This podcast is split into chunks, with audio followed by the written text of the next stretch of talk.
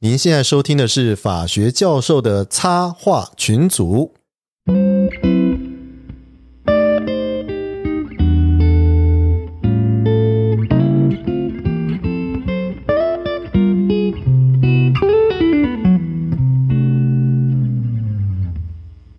Hello，大家好，我是东海湖。Hello，听得出来我是谁吗？深夜频道戴老师。你们两个都我们两个要怎么接？不然我是想就是嘿，我是吹风。有点创意啊，对不对？不是啊？那我们早上录音，结果东海湖开了一瓶很棒的 Premier，大家都嗨了，这样就嗨了，然后很零二零四的状态，对对。整个陷就好像于一个深夜那种有跟无的状态这样子。我昨天就这个叫做呢，存在与不存在之间。对嗑药以后的反应，这样。哎，那我们接着上一集啊，嗯，或者是我们不晓得什么，反正就是上一次我们聊。是。其实你那时候有讲说安非他命，现在台湾的引诱是安非他命长期使用之后十几年，它有一个怎么样的问题？其实应该这样讲了哦，也就是说呢，台湾大概在我们用这个减害疗法、海洛因减害疗法之后呢，那其实对于呃，我们不能讲说这个好听叫做控管啦，对于海洛因的这个减，我们叫做逮捕啦，还有各种的这样的一个处遇跟治疗方面呢，在世界上真的是呃，可以说坐在最前面的一些排名啊、所以呢，其实渐渐渐渐的，在我们这一些犯罪或者是工位学家的一些眼中呢，也认为呢，人台湾迟早有一天就可以把海洛因控制下来。各位哈、听众朋友们不要误解，控制下来不是所谓的零容忍啊，你要到零容忍这件事情，要等到所有的人都往生或这个药物消失嘛，对不对？但所谓的控制下来，一个很重要的观点是什么东西呢？无心使用者。OK，哎，我们就是这个新进使用者的不出现，这个药物控制很重要的一个概念哦。那我们也的确发现了海洛因的新进使用者呢，从几那种正流行的年代的万人万人起跳的这种可怕数字呢，降到现在我们大概在百人上下，那就已经降很多很多了哦。你的意思说，台湾现在只有百人在使用海洛因新进新进，就是我们累积很多了，哦对。那但是一年新用的人其实就越来越少。跟海洛因的特性有关。第一个贵，贵第二个要打。对，呃，应该这样讲，海洛因贵是真的，那打也麻烦啦。再来就是减害疗法推得很好，所以渐渐渐渐大家也就有办法可以找得到这个治疗的机会。那呢，在这个 Methadone 的协助之下，哈、那呃，海洛因的确某种程度来讲，我们可以控制它，但我们要让它归于零，那这个当然是政策的一个远，这个我们得远望了啊、那能不能达到再说？那但是这个人总会有一些人性的替代出口，所以呢，其实换个角度讲，海洛因它是抑制剂，那吃是基本上就是让你舒舒服啦、放松啦、忘却困难啦、忘却烦恼啦。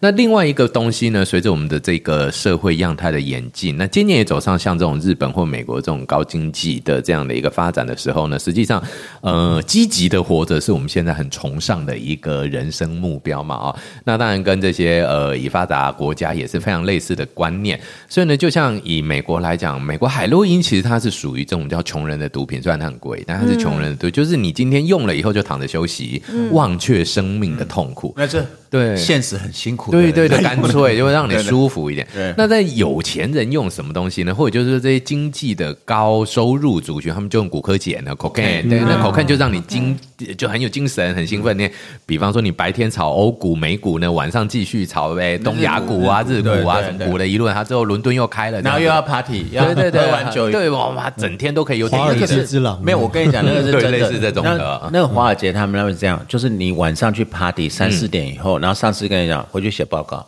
然后还是写得出来啊，重点在还是写得出来啊，你还一定要回去啊。对对对他们是那样的生活啊。对，所以那这个呢，其实就给了兴奋剂一个温床。对，那日本安非他命呢，其实就是专注性嘛，啊、还有就是说持续力这样。那所以台湾随着经济走到这一步呢，我们也会的确知道，就是说这种兴奋剂的感觉起来好像是对生活有正向影响的这种药物呢，呃，其实成为大家的滥用中的主流。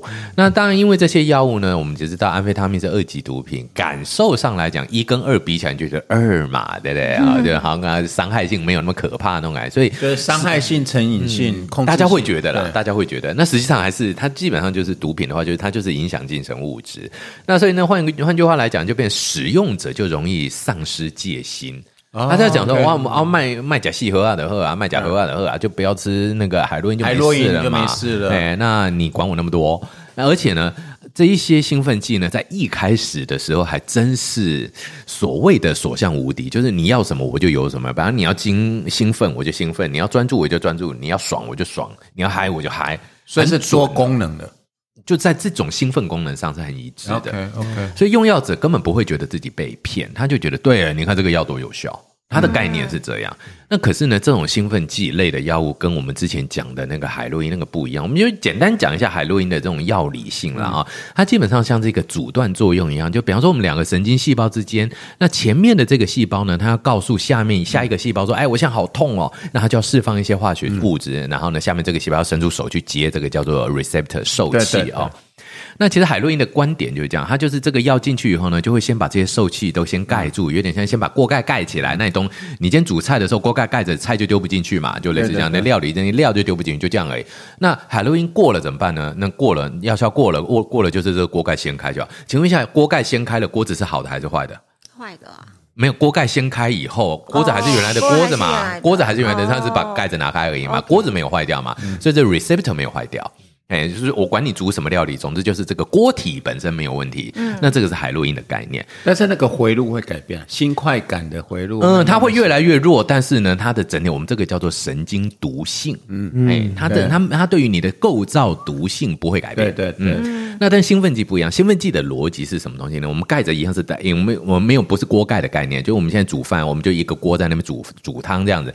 然后呢，我今天就丢丢一些料下去，我们有时候煮罗宋汤好了，那煮罗宋汤丢下去的时候，你比方说已经煮了快满了，那怎么办？就不要丢了嘛，对不对？好，那或者就停下来，或者那这时候我们就把菜收一收，收到旁边收好，对不对？好，现在麻烦来了，所谓的兴奋剂就是呢，把这个回收功能抑制住了，我就不回收，我持续的丢料，丢料，丢丢丢丢丢丢，然后死命的压那个锅子，尽量的把那个锅子一直压着，那这个锅子会被炸坏了、烂掉了，就是装太多东西，啪炸掉了。嘿，这个就是安非他命类的问题，它会呢抑制回收系统，抑制多余神经传导物质的回收系统，那就让它这个 receptor 一直很兴奋，哇，好开心了，好多料，好多料，一直吃，一直吃，一直吃。神经会坏掉。对，受气坏掉，那这受气坏掉是不可逆的，坏了一个就坏了一个，没有第二个了，那就不可逆，一路下去，那你海洛因锅子没坏嘛？那你至少我今天不吃好了哈，我今天就停掉海洛因，当然很痛苦，但至少锅子还在，我未来的人生可以有正常的可能性，高很多。就头脑没坏掉。对对，我今天锅子都破了，那我拿什么东西来煮嘞？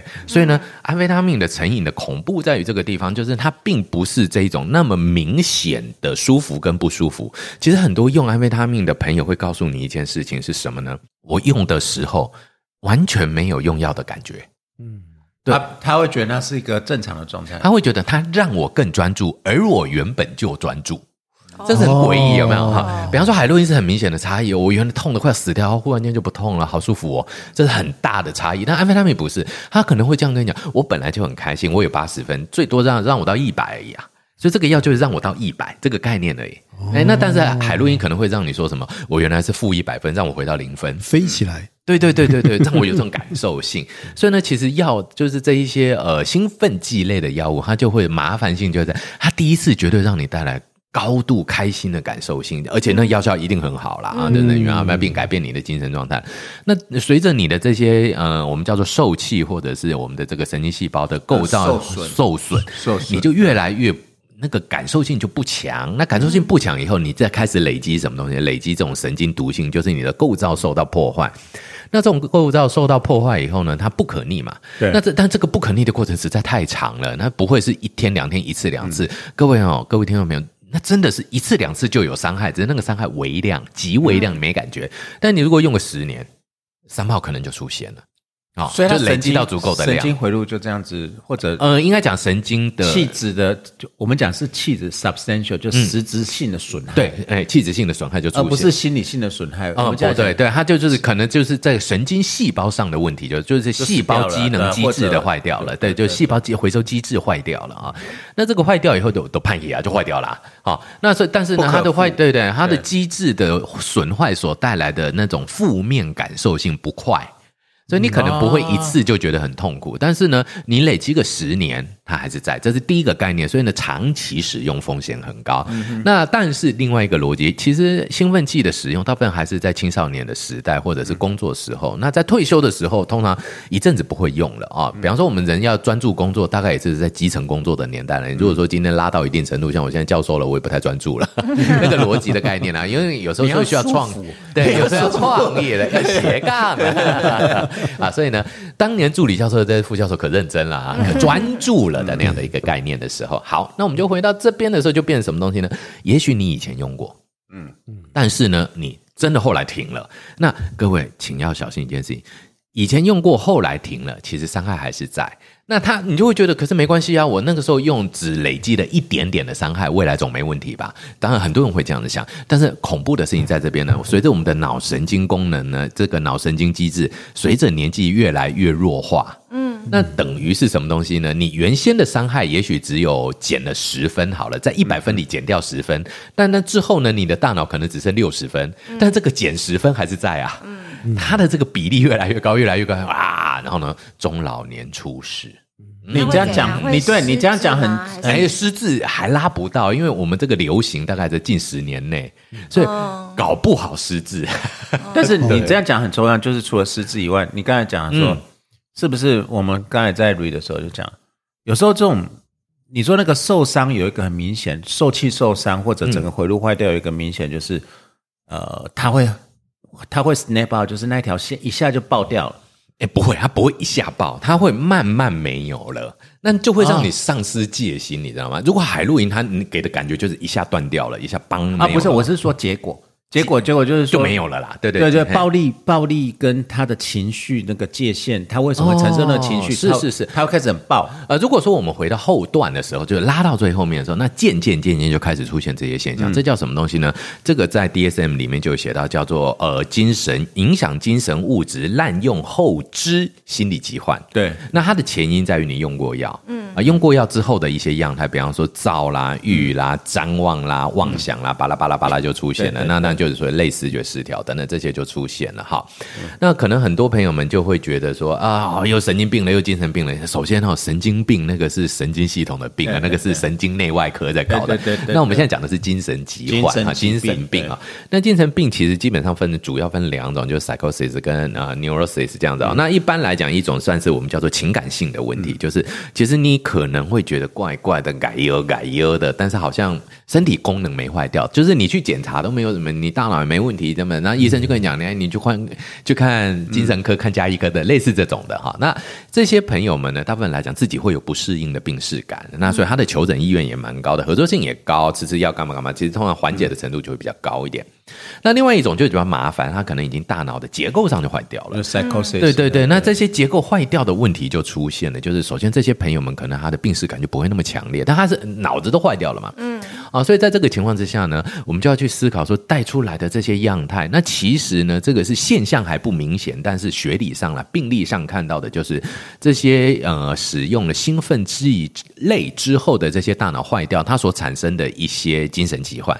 那这边就要跟呃。听众朋友们分享，就其实精神疾患有很多的表现样态，那最主要一般区变大概分成所谓的退缩样态跟这个表现样态两种。那所谓的退缩样态是绝绝绝大部分的精神疾病会产生的，就是他会害怕，会 withdraw，就是跟社会脱离，然后呢躲躲起来，什么什么或僵直，好像定在那边不会动这样。这是比较大部分的精神病患。所以其实这边要导正，很多的精神病患其实绝大部分不攻击的，他不攻击，他没办法攻击，对他。因为他因为他就是一个讲这个功能丧失，对对对对对，他已经没有攻击可能，它连功能都没有，怎么攻击的这个概念了？对对，而且是绝绝绝绝绝大部分，我们真的用绝绝绝绝绝都可以的。也就是说呢，真正在如果你是上帝带给你这个疾病，或者是啊，比方说我们真的是体质上的这个疾病诱发出来的样态的时候，退缩型为主了。就是精神分裂，其实精神分裂不一定都攻击，大部分都是退缩，绝大部分是退缩的。嘿，如果都是攻击的，那我们这个安养中心、治疗中心不这个不什么杀翻天了？不太可能。对对对对对，即使他们服药了，但是实际上你会看到的更多是我们在服药的时候是协助他维持稳定样态，把他拉回有点社会功能这样的一个样态啊。所以其实他们是 dysfunction，就是连对焦都没对对对，何何论狂。和呃，连对焦都对不起来，更何况砍人呢？对对对，你等于就是说，你今天连一般的走出去的社会功能都没有，他根本没有办法看到人做出什么攻击样态。对对对。但是比较麻烦的是这一些呃，我们由影响精神物质所引起的，我们就是这种外向型的外表现样态的这种的，那个就比较麻烦。我们就会发现呢，这些呃，经由影响精神物质所带来的精神疾患，它的表现型会比退缩型多。或者是一半一半，嗯，那换句话来讲，也就是说呢，实际上这个表现样态这件事情会成为是因为影响精神物质所带来的精神疾病的主流，或者是至少它比例上高很多了，比刚刚的退缩型高很多。你这样讲很隐晦，我就是问你，就是说，是不是就那种暴怒、易怒，嗯，随意就使用暴力，可是他可能他也不知道为什么，或者他可能早期用过药，他觉得可能没有什么原因。就是他变得很易怒。就是我们这刚才讲例子，就是说，各位不知道有没有最近遇到，就是说可能天气变热还是怎样，真的、那个以前说是天气变热，但是其实就是我们讲 road rage，就是在路路上逼车，然后随便就不爽就按喇叭，然后就那骑摩托车也是那种很很暴力、很外显的行为。可是你也不知道我你你到底发生什么事了？嗯嗯嗯，你为什么要这样子？对。那所以其实呢，如果说这个人在原因上他有用过这些影响精神物质的时候呢，很合理的，这个就会是必须要列入参考的，嗯，这因素就要存在了。那尤其这些人他的这个表现型的样态就很明显，哎，那这种问题就比较大。但是这个路程很长了哈，这基本上呢，用药大概要用药很久。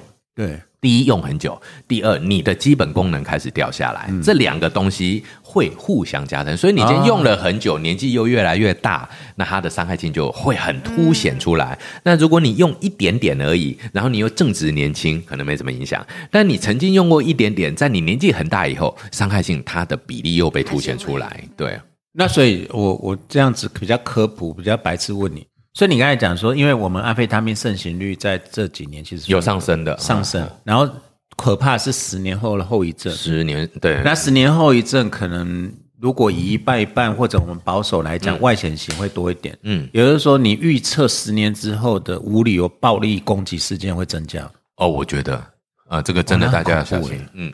所以也真的，也就是说，啊，这些都是一个一个的越来越多的社会因素也好，心理因素也好，药物因素也好，犯罪叠加出来的。对，所以就是以以前就是我们很少就最多你若车子相撞，然后大家会叫警察。现在是下来先拿球棒，以后搞不好就下来就拿武士刀。嗯，对，或拿着直接就是远或者根本他都不跟你讲，他就开始撞你。对对对，之类。然后撞走以后，他。他也自己也不知道为什么他会那么易怒，对他没有感觉哦。对，这些人的逻辑是这样，或者说你为什么要开那么慢，所以害我撞你？他的变成会 justify 这样子，是你自己开太慢，所以我当然要撞你啊。谁叫你急踩刹车？对，谁是你那么机车？谁叫你那么机车？所以我才砍你。嗯，这些因素都会在他们的陈述里面出现。哎，那这样很恐怖哎。也就是说，我们没有忽略掉这种毒品对于器质性的实质损害，然后。会牵扯到后半，因为它不会死掉嘛。其实啊，对对对对对，因为它不像四四号或者海洛因那个海洛因，如果你后来忽然间又用的话，你有没有发现海洛因都有这种案例？忽然间又用，然后呢，它就剂量过高，那代表你是不是恢复到原来样态，所以才会剂量过高嘛？对对对对，对不对？那但是你有没有发现安非他命没有什么剂量过高这种东西？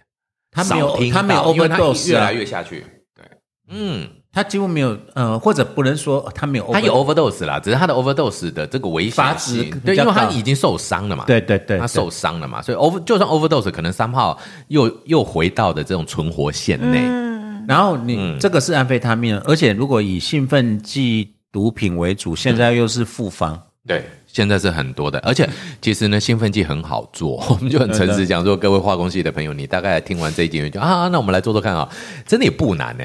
因为因为它是一个本环嘛，很多大概都是个本环的歌，但那本环六就六个接头，六个接头两个方向，就至少一种东西就十二种。好了，不要讲那么细了，不要讲那么细。那个我们文 没有文主听不懂，我们接探头、接接青头、接 O H 头就在换了耶。对啊，对啊，对。也就是说，其实呃，我们最近是大家在讲巴呃呃那个巴比头，巴比巴比头，对对，巴比头或者 B Z D，其实这个都是属于进镇静。啊，对他们算是药了，所以其实那个叫做药，对对对对对对对对对对，你不能这样，海洛因本身鸦片也是药啊。哎，它早期是药了，但是我们因为用毒品危害防治条例，所以我们给它一个比较炫一点的名字，叫做毒了啊。所以这个就很吊诡哦。其实各位可能要很小心一件事情，就是如果你就讲毒跟药这件事情哦，不要觉得毒就不是药，也不要觉得药就没有毒。对我觉得这个是因为台湾这个人拔啦，我一直觉得这样很不好，因为世界很多的主流国家都开始正视这个问题，就是药的。哎，那些毒啦，我们就用毒，台湾比较习惯毒。毒的毒性、毒理性、药理性都完全不一样。那你一套毒品危害防治条例要管所有的东西，未免太累了吧？嗯，那我们要不要给每一个毒证明一下？就是就是毒品证明运动。有有人也讲说，吃药就是毒啊。对啊，对啦，或者中药就是毒，但是我们概念性科系有个名言说叫剂量决定毒性。啊，啊，这倒是对真的。对对你什么东西都不要吃所以太多嘛。变成说对对对对是物质滥用，对，嗯，物质的，对对对，就是 substance 的，对，应该是物质滥用的。啊，或者药品滥用。对对，那其实就是或者你从 drug，呃从 abuse，你从 taking Taking 到 abuse 到 addic，呃到到 taking 到 addiction Addiction 到呃 abuse 这些东西哈，其实它就是一个很多，也就是说我们从吃药到药物滥用，再到药物成瘾，那这些的过程中间其实就是很多不一样的一些概念了。哦啊对，那我觉得这些东西其实就是很有趣的另外一个思维，也就是说呢，像我们也有不少的老师就会希望呢，其实国际上的一些做法，有不少国家其实都已经是这个专读专法。因为我们比较熟的，他们其实是专药专法了啊、那这样子的话呢，可以根根据这个毒品的药理性的部分呢，设计一套合适的处理原则。那呃，就比较不会像我们就是它有一个很大的魔法在上面，你就反而相对不好动，像毒品外放这条例。可是专那专药专法就很麻烦，就那混在一起就很麻烦了。对对 对，那所以就要有一个更新的，就比方说像日本现在是有一个叫危险。危险药品管制条，就是 Kikendola 格危险药品，那它就是针对这一些混在一起的，或者是新发明出来的或者是以前人没用过的，OK，哎、所以它的什么大麻，哎、大麻取缔法、鸦片法、兴奋剂取缔法、麻醉药品取缔法、这四法，就以前听过的。对。那现在有一个以前没听过的，新兴的。对，新兴的，他们就叫做危险药品管制法或者危险药品取缔法。对啊，那因为他用“取缔”两个字就很重要，他就会赋予他们的这一些药品的官员们有取缔权利。OK，台湾是没有，台湾卫福部没有取缔的权利，全部都是警政署抓的嘛。法务部警政署对对对，警政署抓那那个警政署抓的，他们那边会给这些。他们叫做麻药取缔官，所以其实我觉得这个欧美应该也是，因为像美国有毒品法，有有有所以他的法官就是很了解这件事情，他有那个 DEA 啊，嗯嗯，对对对。我觉得这个很重要的观念就是说，未来呢，我们也许也可以讨论到，就是说不同的犯罪类型不能让同一个法官那么累。但各位法律专业，我就不清楚你们是不是什么法都很熟，还是专会一个法？像我个人什么法都不熟，我就只会抬杠。这次新北市政府就是一个很很很有趣的现象，他把所谓的检验药品这件事情，检验这个有没有这个巴比妥盐这件事情，都推给司法。所以你这像那很奇怪啊，个司跟司法怎么上可以用？啊，对，但我的意思是说，他会觉得我没有权限了。他这样讲，他为什么没有权？他有卫生局，你唯一能够强制裁剪的是有司法的权利才有没。有，他把他是这样讲司法不是不是，你行政上你我的意思是说，如果你没有取缔的这个权限的话，啊，对了，对，取缔权呐。你如果没有这个权限的话，他要推责任是很容易的。对，那因为麻药取缔官这个是很重要、很诡异的，就是台湾没有变成行政上的一个责任。对对，那麻药取缔官其实是个超专业的，而且他这个部分真的就是在麻药取缔这个部分非常的专业。嗯，那等于就是说，举例来讲，他等于会有一个专业的调查局，里面有一个就是专门只抓。这些药品的调查员们、调查官们，或者是警察专门处理这些事情，而不是这个警察还要去指挥交通，还要去干嘛干嘛干嘛这样。那分分工啦，那就像我们跟麻药取缔官的合作，就是交流很多，就会发现其实他们专业性远在我们想象之上。当然啦，人家哎，就做这件事情，真的看过的药比你吃过的盐还多，搞不好，那他们就做，所以他们对于药理的研究就很精准。嗯，所以他们的研究也分开来了。就这是当然我日本熟，我就直接讲日本了哈。日本等于就是说药理的研究，然后毒性的研究是两件事哦。嗯，药理的研究是药的问题，那他当然就是这个是后生劳动省，然后呢医院的事情是药的。但至于毒性的研究这件事情呢，是后续追踪的，反而就要把法律，也就是这些收容人身上有任何的东西呢，要回报上去才可以报得到，还有医院系统的回报。这个我就要问一下，因为这就是变成说，像毒跟药其实有跨几个领域，就是医学领域、嗯公卫领域，嗯然后再来犯罪学跟社会学领嗯，域。法学各方面的，对。法法律人不重要了？你们你们站在最后要罚耶，不关我们的事。没有，我只要好我们你奇的是们说什么就是什么。因为因为台湾是不是有一个割裂的情形？就是你刚才因为讲日本讲说它的毒性跟药理性，然后台湾集中在就是毒性跟药理是分开，因为我们讲的毒性是包含社会毒性，也就是说啊，犯罪延伸性，犯罪延伸性嗯对生产力影呃响、对社社群的影响、社区的盛行度，然后造成的可能其实我们是三个，就身心危害性，然后社会危害性、犯罪延伸性。对对那你有没有发现呢？毒品这种东西，其实最严重的就是。就生理学等于卫福部，它只能管到它身心身心危害对对。性，后面两个都不是它的指标。啊，都不管啊。对啊，都不是它的指标啊。然后后面那两个真的要管的单位，你说法务一个是法务部矫正署，就是社会，哎他没他没钱啊。社会延伸性吧？他没有钱呢、嗯嗯。那他光处理这些人吃的好不好，人手都不够了，嗯，没错啊。然后根本没有办法，就是然后当然要要拆开看啊，我倒觉得这个部分等于就是说，我们如果把毒品啊，把药物变成毒品以后，那后续加的两个指标就不是药物指标。对哦，那个指标是社会指标嘛？那社会指标的执行单位是谁，就要很清楚啊。就像之前我忘记是我们现在马大所长讲的，还是你讲的，嗯就是在中南部是，毒品的盛行，甚至是国中上课的时候在。在学生就直接在课堂上吸食。我，能跟他讲的啦，对不对？因为因为他实际上做青少年这块做很 多，会会讲这一定一定是他。对青少年这一块，但是这个部分嗯就已经不是呃药理性或者没有没有没有对那个没有一定是要去关联啊。讨那是社会结构，对比如说对对隔代教养为什么他的升学率那么高？所以嗯。防治策略不是只有抓药抓毒，嗯，不反而变成是社区社会承接盘的问题。那我们这一块是不是就全部没有其？实我们现在开始在想到这件事情呢，就所以我们有什么再犯防止计划二点零，有的没有的很多很多这些计划。但是另外一个逻辑来讲，就是说台湾绝大部分的这些计划呢，我觉得这个是一个很吊诡的一个现象哈。我们台湾这就请教各位法学专家们的一个逻辑怎么讲？是废物，现在 不是不要要要学医的来管大家。我觉得一个很很重要的观点是什么东西呢？就是说呢，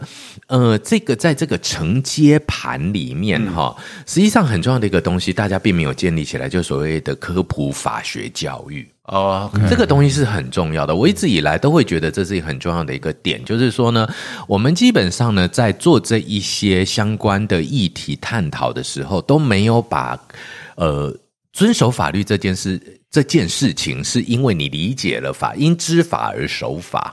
我觉得这是一个至高无上的境界。嗯，哎，那日本也做不到。我也很诚实讲，我在待在日本这么久，日本人对于法律教育，他们已经很。尽量让啊想，但也做得不好。那也就是说，他们其实也是在一个不太了解为什么这条法律会这样子定定，好吧？那我就算了，你会罚我，我就只好听话了。这样的一个概念，就像我们之前讨论过这种外控形式的恐惧感所带来的趋避线，这叫趋避学习。趋避学习对，就是我刚才呃 avoidance，我就我因为你会罚我。那这个罚是 aversive，是嫌恶的，所以我就不做这件事情，那我就 avoidance。那所以最后的事情就是，其实大家就会发现，这种呃趋避学习越来越兴盛的地方，就会出现自我审查。自我审查的下一步就是社会，就是习得无助，这样一路一路就下去了，那就会变成一个极端稳定的、没有任何大脑的。空壳国啊，哎，这是我们上次跟各位讨论很类似的很这样类似的一个对对。那我所以，我才会觉得，就是说，我们很重要的东西在于，如果我们要让人民守法的事情，其实我就会很崇尚，因为这个是我我没有留学过啦。那但是呢，我就听欧美的朋友，尤其是美国回来的同学讲，他就说美国的法律教育这一块，他们会很落实在于，呃，法律是一个社会游戏规则，一个规范。那我们的共同遵守才是维护这一个游戏规则不出意外的。这个这个这我不晓得，因为我这没有去过个这个这有点莫名其妙了。对，我不晓得说欧美的法律教育它的入根，就是说进入身心灵的程度到底有或者说法律，因为我我们自己只能从以美国。你说美国真的法普教育做的很好，就没有社会紧张，那是完全错误啊真的啊。美美国的是国中之国，社会紧张性、矛盾、阶级矛盾性、种族矛盾性。可是他们的法学教育不是听说很扎实的？你要看哪个部分？你要看哪个哦部分呢、哦哦哦对法治的尊重，当然里面会包含了我们讲为什么会有 BLM，就是黑人的命也是黑命贵，黑命贵。它本身它有它的冲突性，是但是是对法律的妥协性或对法治的认识，这个的确是可能是在社群或者他有一个共识啊，嗯嗯这个根本不太一样。哦，对对对因为因为像但他的社会问题会比我们大很多。真的啊，我反而就就是说，其实因为像日本，它的这个做法跟台湾有点类似哈、就是说我在日本那么久哈，也很少看到所谓，反而我我去的时候，有一个很很奇特的生命经验，这边也可以跟各位分享有关于法律怎么进入你身体里这件事情啊。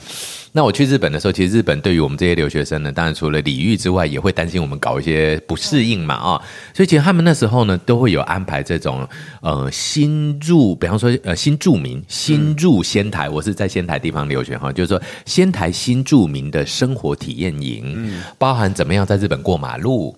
然后呢，公车的怎么刷卡的方法，然后社会福利的申请方法，还有呃，最重要的就是呢，其实很有趣的一个点，各位可能完全难以想象，这个他教很多次哦，教什么东西？怎么丢垃圾？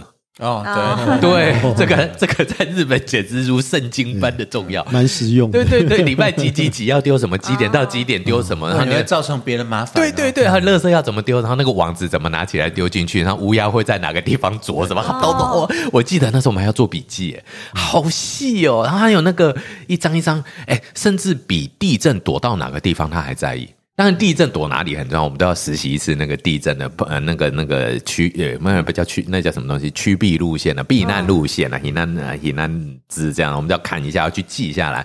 除了这个之外，真的花最多时间的就是怎么丢垃圾，超级麻因为那烦。日常会碰到的。对对，比如你每天都得丢啦。地震地震才碰一次搞不好一辈子碰到一次算了，对 就是说啊，就教你你今天什么颜色的要丢什么垃圾，然后整哪个符号今天是要哪个哒哒哒哒哒哒哒，好复杂。那这些东西就很好玩的。另外一件事情呢，也就让我们有一点点感觉就，有原来法律是在我身边就得要做的。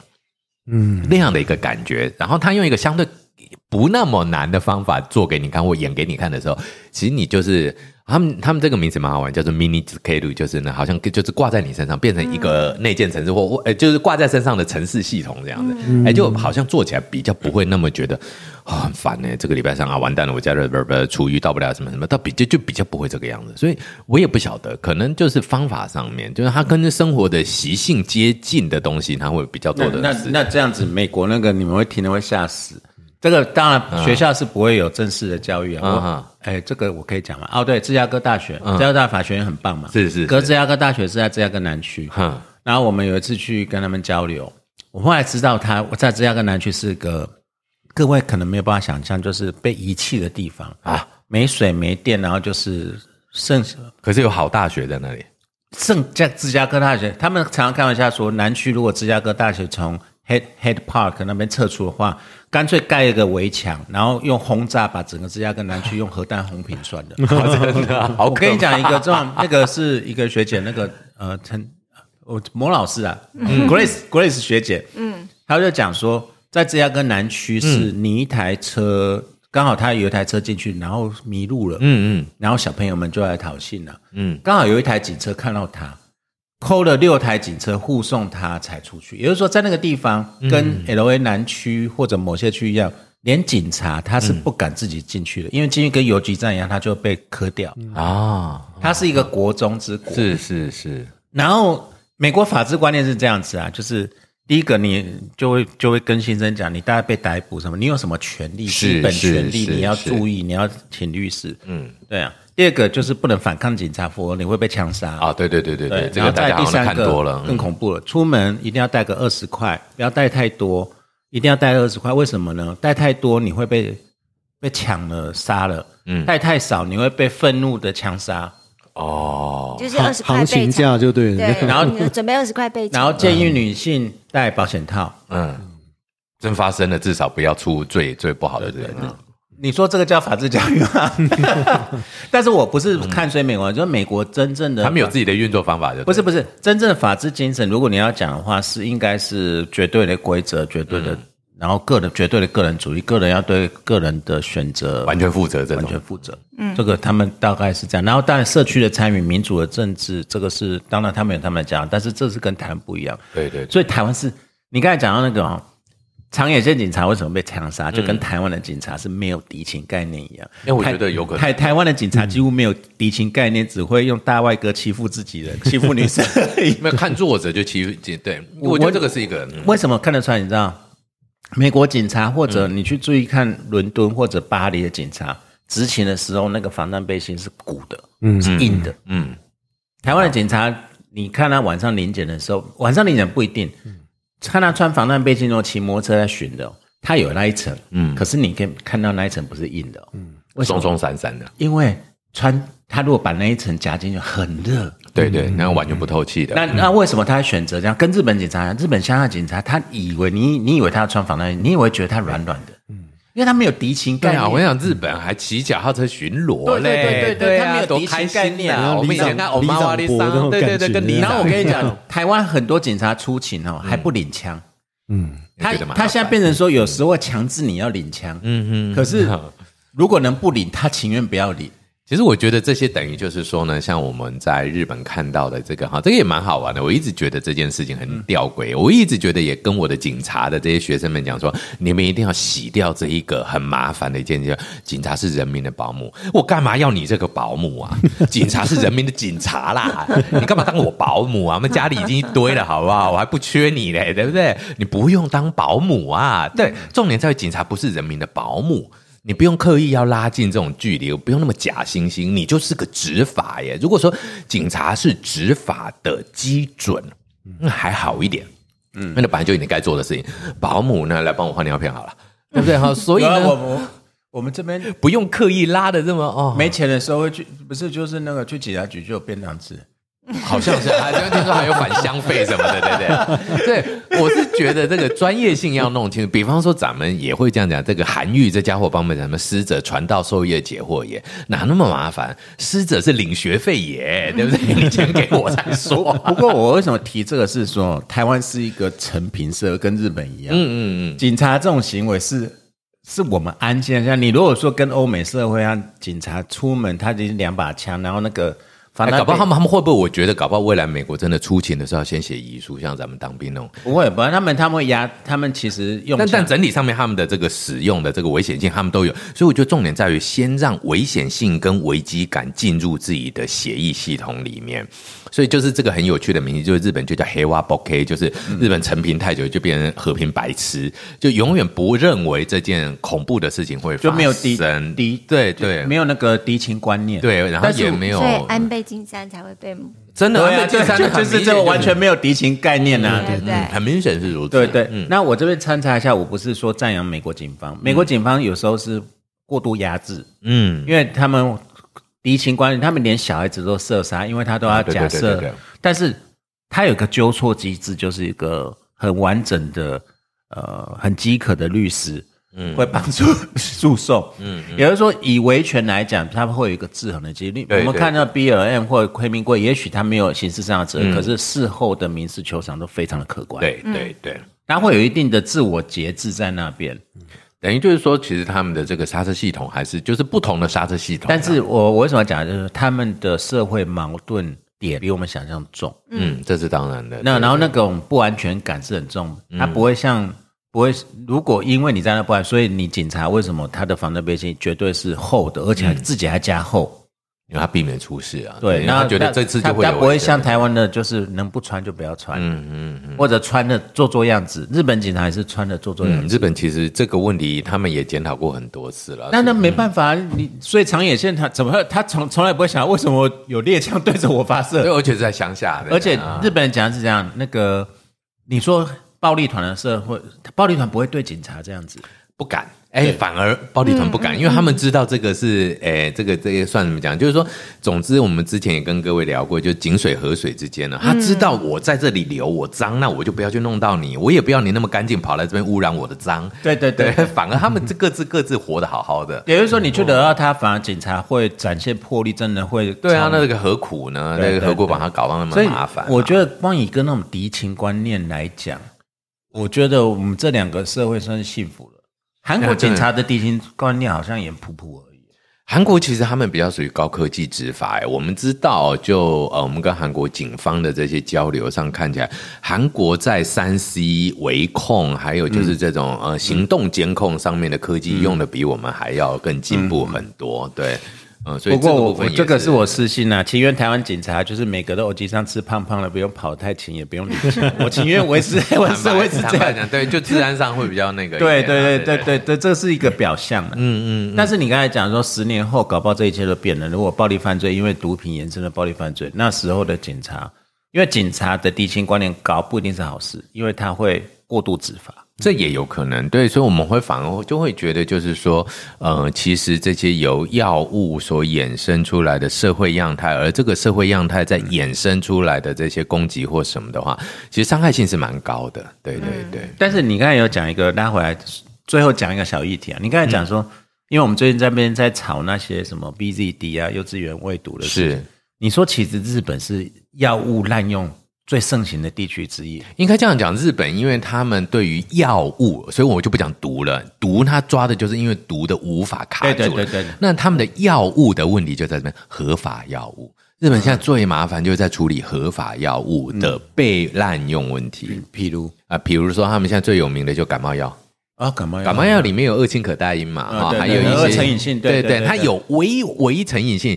那你一天吃三颗，按照医嘱吃，像我其实我也有点小成瘾。你与其讲小成瘾，不是说因为日本感冒药好像很有台台湾的。感冒糖浆也是啊。对对对，那大家都喜欢去，像我七月初又要去日本了。那去日本呢，我家里的第一个反应就是，哎，那个感冒药哪几种给我全部再给它传传传等来啊？那好，理由在哪里？因为其实坦白讲，日本的感冒药对台湾人，我们就一个既定印象就五毫哎，那这个就五毫诶的理由在没？就是他复方。嗯，所以它的药效可以加成，所以他们的确有这个加成设计之后，让那个药效真的很有效。你看一颗什么什么那个字很像噜噜噜噜，对对对对对对对，好，那它里面你这仔细看起来，那个药一层一层叠上去，七八种药效在里面，那你一颗总和手锅卡这个是里总和感冒药，里面又可以止咳化痰，又可以解鼻塞，又可以让你好好睡，又可以什么通通都有，超级厉害，对不对？好，那这些东西呢，每一种每一种都有它的药效。那如果在一个良好的配置之下，的确它就是依照它的这个程序就呈现药效，你就很舒缓一阵子。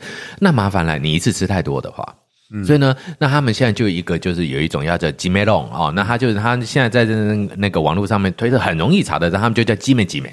那吉美吉美意思就是说呢，吃这个药物的过量摄取，那大家就想一次吃三颗，那过量是不是六颗九颗？不是，过量是一次八十颗，啊哇，对这么多，像一碗饭，哎啊，一天就吃八十颗、一百颗。他怎么啊吃？，那是肝肾会有问题吧？啊，就是吃啊。哎，因为它会带来身心上面的不一样的感觉，所以至于是怎样的感觉，因为呢药效很多重，就像刚刚提到的，有兴奋剂，有对对对，哦有什么什么，所以它就是上上下下的，就是这一整天变成一个超级嗯不正常的一天。这有点像那个红牛随便套什么高粱，有的没有哦对就是套很多 很多，那它那个药效就依次出现，嗯那就一整天都有不一样的一天的这种感觉。哎呦，哎，那这个感这个作用是怎么发生？因为各位，我相信很多朋友应该呃，疫情开放之后应该都去过日本回来了。其实日本有个很大的改变，因为是我我们大概就业界的感觉比较会去注意，就日本药妆店。以前药妆店买药这件事情，其实本来就很简单。你你是导游还是你是老师？他一直他一直说要介绍我们对对对，我们应该开一团，对对对对，插画卷应该，然后开放大家来参加，没错没错对对对对对。会员频道专属哦，对对对对对对。好，然后呢，哎，一开我们之前去的时候，当然大家都会找便宜的，干嘛干嘛。那个他不太管你买什么药，所以那个时候种下的恶因。那后来呢，那个疫情的情况之下的时候，其实还是有感冒的人啊，对对对对对呢，还是有需要这些缓解药物。那又店员又怕跟你接近，那怎么办呢？所以日本其实有开放这种远距取药。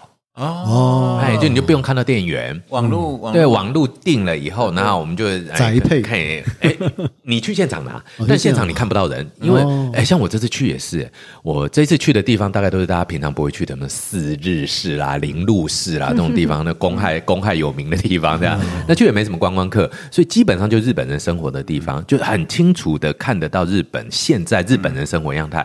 以前他们到药妆店去，就那些阿公阿妈上那边聊聊天、打招呼都有，现在没有哎、他们现在买药基本上就是呢，自己拿了很多药以后呢，隔着一个我们台湾至少是隔着那个帘幕板，它是把它变成有点像那个送餐台这样，你把它放进去。嗯，对，然后里面的人就帮你算好以后推出来，哦。然后呢用会员卡结账，零接触，对，零接触完全就是零。对，那这就麻烦。我天晓得你今天要买多少药，因为都是合法的，你就药妆店卖的不可能非法嘛，所以保证合法的药。那我一次买二十罐，你也不知道嘛，对不对哈？所以他就一次买很多回去吃，然后日本就发现这个问题，那麻烦。第一个，首先药商是拥有药证产生产合法药物，你可不可以罚药商？不行。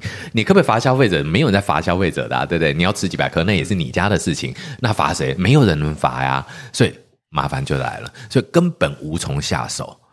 那医生也无法宣导，因为他也不知道你今天吃的是什么。如果如果我今天是毒品无法，我可以跟你讲了。可是台湾你现在感冒糖浆你买多了，他们会主动关怀哦。对，台湾还有，因为我们还是面对面嘛。对，那日本他已经没有面对面，他把面对面这一招拿掉了以后，就是越来越疏远。而且好像台湾你要买那个、一一个一天好像会限制，我记得因为也对，其实台湾应该是会我们这个人实他们他们开那个药局，像不像是呃药物依赖？他们看得出来哦。对啊，嗯，台湾的药局也很多啊，对啊。对那他如果一条路，譬如说像像我们家前面就有五六家，嗯他只要做那一条路买三瓶，搞到后来就十五瓶就够，了对，对那就慢慢买的。但是是但是他如果常去买，他们会有一个会，当然会有个机制啦，因为就在那个地方性地方性不要卖对他这样但因为日本他已经看不到脸嘛，所以我也不知道今天是谁买哦，那的。对这样会差很多哎。，对，所以他们现在就变得很很有趣哦。各位应该都没有想到这点，但是我们看的就是，它其实呢，里面的那个药师都会推一张那个宣导传单张给你。它上面会告诉你，你现在买的这些药极有成瘾可能，然后做呢贩卖端的，呃，这种叫做贩卖建议。那只能宣。那撇清撇清责任了耶，我讲了哦。可是没有，因为你没办法，因为它是合法的，药商也不能停止生产，又有药效，你也不能不不出这个药，消费者你也不能骂，那最后剩谁？是卖的讲的？这些是成药哎，成药就是成药 OTC 对对对的成药对 OTC，对对对对对，对就是成药。那他们这样子一天吃八十颗会有什么伤害？就是肾的问题。这个是长期对，还有一个。其实肾跟肝都要很后面，最麻烦的是日本有一个超夸张，就是 OTC 药物出现以后，自杀率啊，对，而且这些自杀会变成什么东西呢？坚决型的自杀，它加强了自杀的成功率。嗯，自杀的成功率提就是自杀的，我们自杀是很多的流程哈，从我们现在呃从觉醒，然后到最后的成功这件事情哦，它是提升了自杀的成功率。嗯，其实一般来讲，自杀成功率不会那么的高。但是呢，他把这个决心提升以后，成功率就一瞬之间拉高。可是吃那些 OTC 药死不了啊！现在的不是他就是在那个精神状态之下去自杀哦，嗯，他不会吃药死。对对对对我想说那个吃那药吃了这个药以后呢，在后期的这个不适应现象上的时候，增加了后续采取坚决自杀手段的成功性。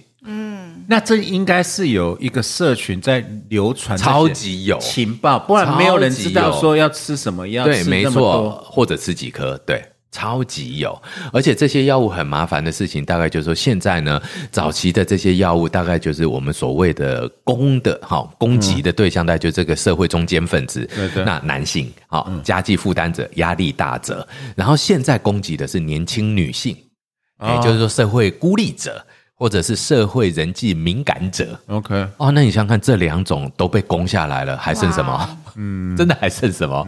对，早期女性在日本的药物滥用项真的少很多，因为兴奋剂女生本来就不是那么会喜，对对这种感觉不是那么喜欢，对，所以对。对女性基本上在兴，所以其实一直以来女性的药物滥用现象在日本根本没人要讨论。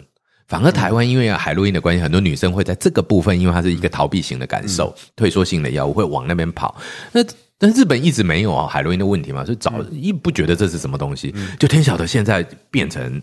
年轻女性为主的药物滥用就是成药滥用，而成药滥用男性又不会，但是男性安非他命那边还在，那等于新开发的一块的的受害者出来。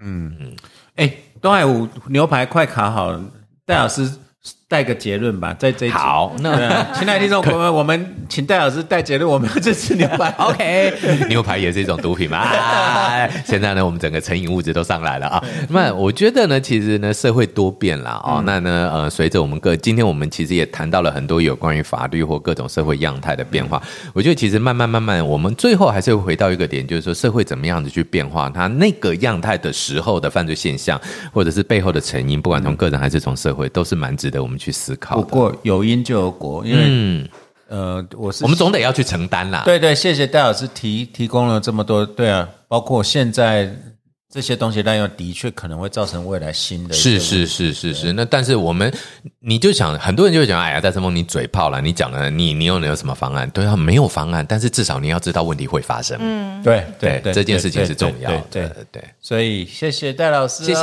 谢谢大家，谢谢，拜拜。My head is heavy. My feet are tired. Troubles many from dreams I've tried.